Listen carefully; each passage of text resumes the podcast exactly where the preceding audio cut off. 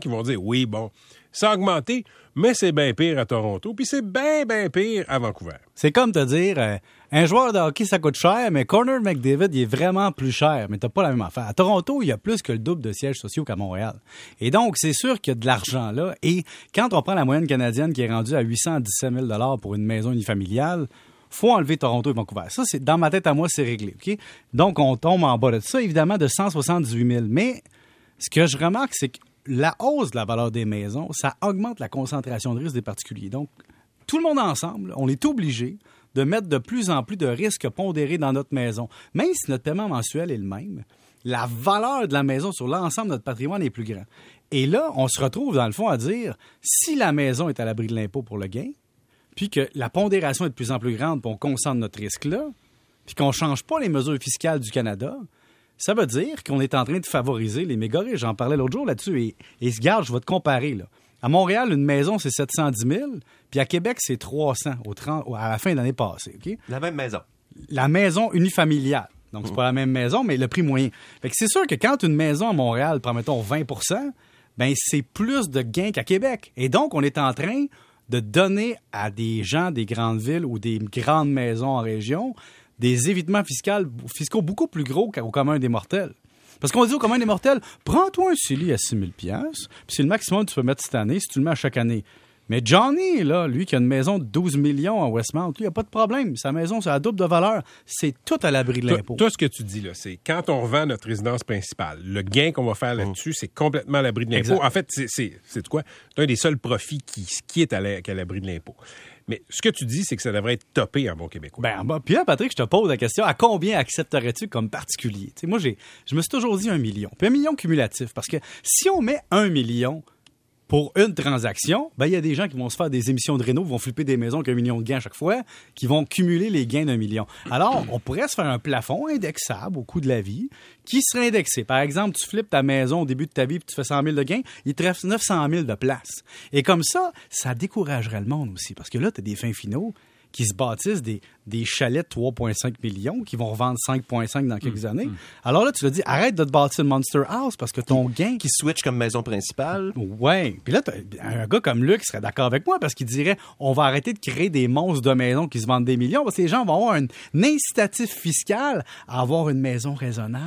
Mais là, Pierre-Yves, tu de donner des idées au gouvernement juste de taxer, comme Patrick disait, la seule affaire qui n'est pas taxée en, en ce moment. En même temps, ça touche qui? Ça touche pas grand monde. Taxer riche, c'est populaire parce que dans le fond, si je te dis que c'est un million... Ça touche, ça touche tous ceux qui achètent des maisons. Mais tous ceux qui flippent pour plus qu'un million dans leur vie indexé au coût de la vie. Donc, prenez l'ensemble des maisons que vous avez vendues à gain dans votre vie. Oubliez pas que le coût des maisons augmente avec l'investissement qu'on met dedans.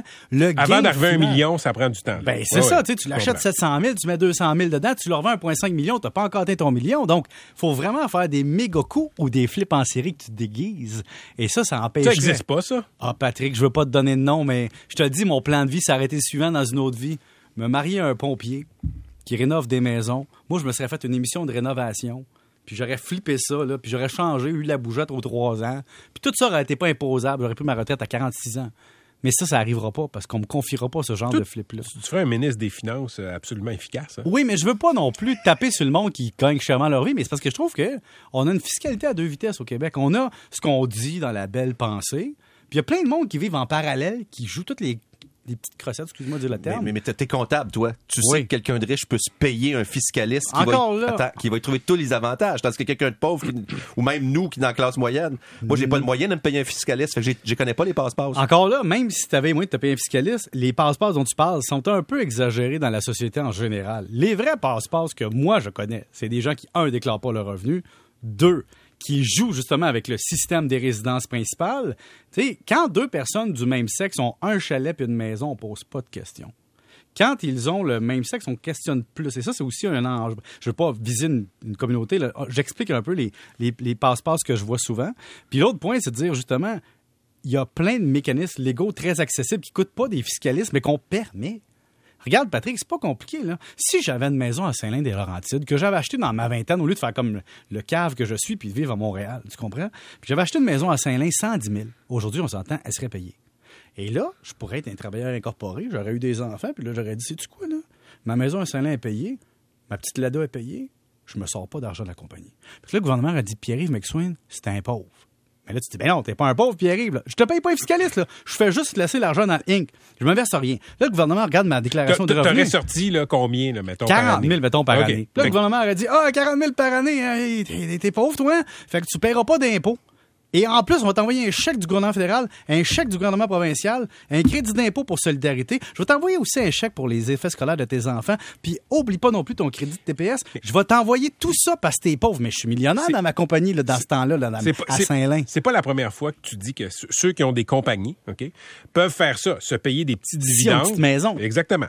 Mais y a-tu tant de monde que ça qui joue avec le système comme ça? Comment ça, je vais donner une idée. Euh, là, tu m'excites? OK. Mettons, là, on fait. il s'est frotté même. Mettons, mettons, trop, les gars. OK, mettons, mettons que j'étais, mettons que j'étais un peu abuseur de système. OK, Patrick, au moment où je te parle. Mettons. Présentement, j'arrêterais de me verser un salaire. Je me mettrais mon salaire à zéro, OK?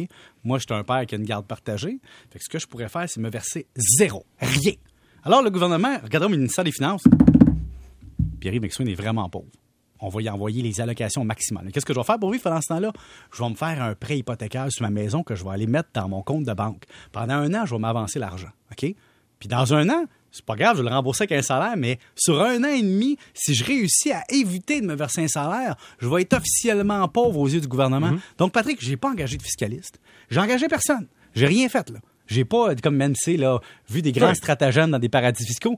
J'ai juste fait ce que le gouvernement me dit de faire ne pas me verser d'argent. Le problème, c'est que je vis à Montréal, j'ai une pension alimentaire à payer, et donc, Patrick, je dois payer beaucoup d'argent, et donc, je suis obligé de payer. sorte de t'accompagner pour te verser Malheureusement, une fois de temps en temps. Malheureusement, je suis suis pas dans le setting optimal. Je pense que ça pourrait être ton prochain livre. Il y a, c'est quoi? Toutes les, les, les Pierre-Yves, ouais. il, y a, il y a des gens qui nous écrivent qui vont lancer un téléthon pour toi.